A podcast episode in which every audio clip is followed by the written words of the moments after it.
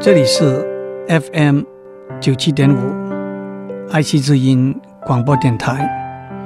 您所收听的是《我爱谈天，你爱笑》，我是刘总郎。当我们谈天气的时候，我们会说明天下雨的可能性是八成，表示明天很可能会下雨。当我们谈选举的时候，我们会说某某候选人当选的可能性是三成，表示他当选的希望不大。当我们严谨的用数学来分析一件事情发生的可能性的时候，在大学里头有有关几率的课，几率就是一件事情会发生的可能性。几率是用一个数字来代表的，这个数字在零跟一之间，几率等于零，表示这个事情一定不会发生；几率等于一，表示这个事情一定会发生。八成就是零点八，三成就是零点三，几率。越接近一，表示这件事情发生的可能性越高。反过来说，几率越接近零，表示这件事情发生的可能性越低。让我讲一个笑话。有一天，在一堂有关几率的课里头，老师跟同学们说，在一部飞机里头，有一个乘客。带着炸弹的可能性是千分之一。那有一位同学问：“那么有两个乘客都带着炸弹的可能性呢？”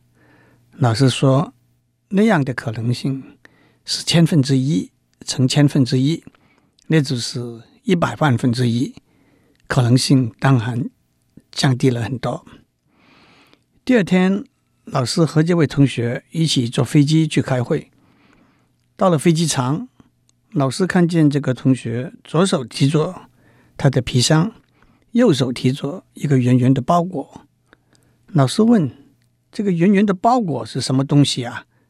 这位同学说：“这是一个炸弹。”老师问：“你为什么要带一个炸弹上飞机呢？”他说：“老师，您昨天讲，一个乘客带炸弹的可能性是千分之一。”两个乘客都带炸弹的可能性是一百万分之一。既然我带了一个炸弹，另外还有一个乘客也带炸弹的可能性，就从千分之一降到一百万分之一了。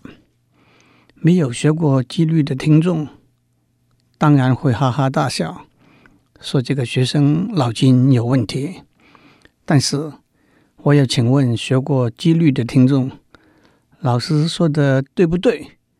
为什么一个乘客带着炸弹上飞机的可能性是千分之一，两个乘客都带着炸弹上飞机的可能性是千分之一乘千分之一等于一百万分之一呢？我还要请问您，怎么样向这个同学解释？他错在哪里呢？让我再讲一个简单的例子。他的思路和炸弹的问题是相同的。假如我们丢一个铜板，结果是正面的可能性是二分之一，结果是反面的可能性也是二分之一。如果我们丢两次铜板，两次的结果都是正面的可能性是二分之一乘二分之一，那就是四分之一。如果我们丢三次铜板，三次的结果都是正面的可能性是二分之一乘二分之一乘二分之一，那就是八分之一。如果我们丢十次铜板，十次的结果都是正面的可能性是二分之一的十次方，算出来差不多是千分之一。现在我要请问您，假如您去赌场，看见一连九次。丢铜板的结果都是正面，您会把您所有的财产去赌，下一次丢铜板的结果是反面吗？的确，世界上的事在没有发生以前，我们没有办法断言它会不会发生。古老的时候，我们把一件事情发生的可能性归诸命运，归诸鬼城。事实上，有许多事情经过分析和计算，我们可以估计一件事情发生的可能性。譬如说，掷一颗骰子，结果是一点的可能性是六分之一，结果是两点的可能性也是六分之一。你去买一张大乐透的彩票，在四十九个数目字里头选六个数目字，您可以很快的算出来，您中奖的几率大概是一千五百万分之一。反过来说，假如您要包盘的话，您得买一千五百万张不同的票。我们用五十块新台币。来买一张彩票来算，您的总投资一共是要七点五亿元。一个电灯泡的平均寿命也可以估算出来，譬如说六千小时吧。有些大的建筑物里头有很多电灯泡，如果等一个电灯泡坏了，再去换这个。坏了的电灯泡，不但要花很多人力跑来跑去换电灯泡，还要花上很多人力每天去检查到底哪几个电灯泡坏了。所以，一个比较有效率的做法是按照估算的电灯泡的寿命，每隔六千小时全部更换。这样虽然浪费了一些。还可以用的电灯泡，但是省下来的人力还是划得来。同样，晶片的制造的良率也是可以估算出来的。假如您每天坐公车上班，有时候您去到公车站的时候，公车也刚刚到，您根本不用等。有时候您走到公车站的时候，公车刚刚开走。您就得等很长一段时间，但是如果我们知道公车公司平均每隔多少分钟开一部公车的话，我们可以算出来您平均要等待的时间是多少。古语说“天有不测风云”，其实现代气象学的进步，天气的预报。是有很高的可靠性的。讲到这里，倒让我想起《三国演义》里头孔明借东风的故事。曹操用铁链把他的船队连接起来，打造了铁索连环船。周瑜想到，如果这些连起来的船起了火，因为这些船动不得，后果是不可收拾。一定可以把曹操打得大败的，但是那个时候是冬天，吹的是西北风。如果周瑜用火来烧连环船，不但烧不到曹操的船，反而把自己的船都烧掉了。周瑜闷闷不乐，生病起来。孔明去看周瑜，他把周瑜左右的人。都遣开，在手心写了十六个字给周瑜看。那十六个字是：“欲破曹公，宜用火攻。万事俱备，只欠东风。”周瑜就问孔明：“那怎么办？”孔明说：“我可以帮您借三日的东南风，在这三日之内。”用火来烧曹操的铁索连环船，果然诸葛亮登坛作法，东南风就吹起来了。周瑜大破曹操，病也好了。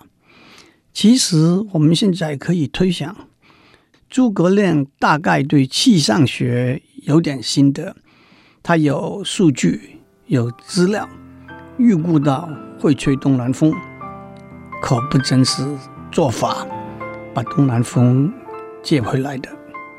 我们先休息一下，待会儿再回来。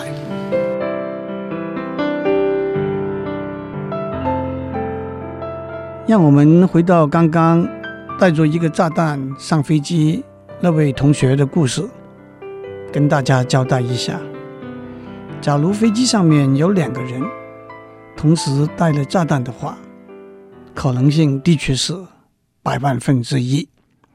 但是不管这个学生有没有带一个炸弹，剩下来的乘客里头有一个人带一个炸弹的可能性。就还是千分之一。同样，关于丢铜板的问题，假如您一连丢十次，十次的结果都是正面的话，那可能性的确是千分之一。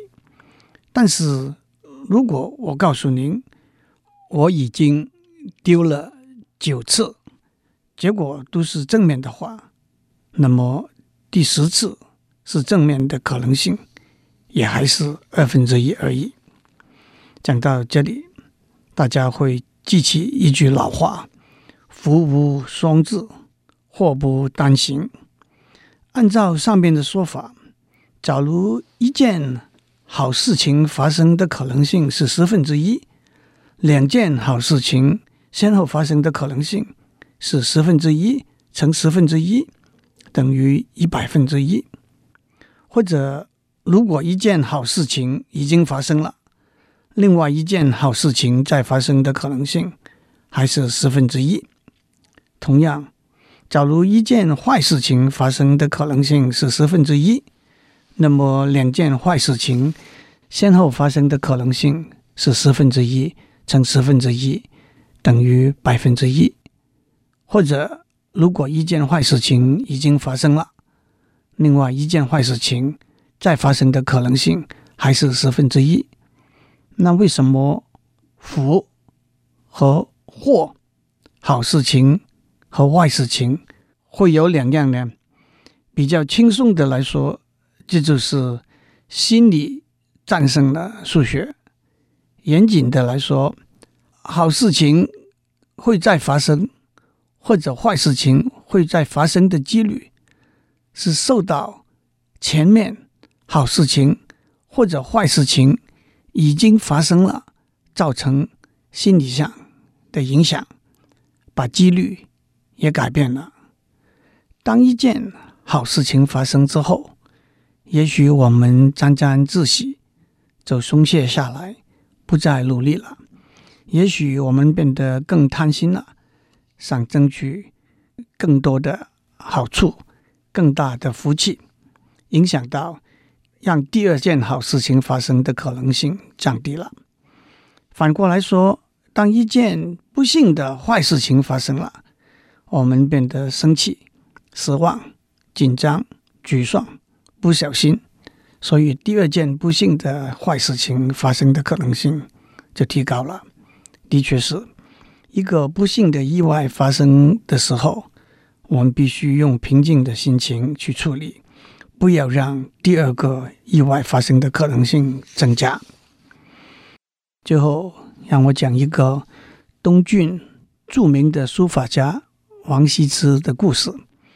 大家都记得，我们中国人过年，很多人都喜欢在大门的两边贴上一对春联。有一年，王羲之刚刚搬了新家，除夕那天的晚上，他就在大门上面贴了一副写得很好的春联，上联是“春雨春风春色”，下联是“新年新景新家”。上联描写春天的景色，下联描写新的气象。的确很不错，没晓得春联贴上大门上面没好久，这副对联就给附近的邻居偷去，贴在他自己的门上了。王羲之又写了一副新的对联，也写得很好，但是贴在门上一下子又给偷掉了。眼看时间已经到半夜了，王羲之的家人都怕再写新的还是会给偷掉。但是王羲之就写了一副新的对联，上联是“福无双至”，下联是“祸不单行”，让家人把这副对联贴在门上。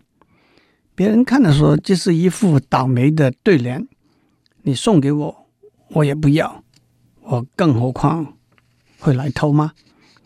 等到半夜一过，王羲之让家人在每一个句子下面加了三个字，变成“福无双至，今朝至；祸不单行，昨夜行”。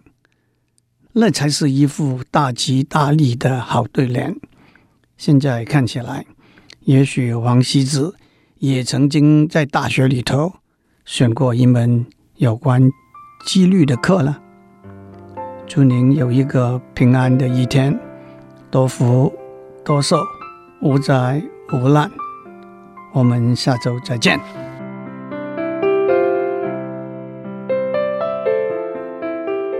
以上内容由台达电子文教基金会赞助播出。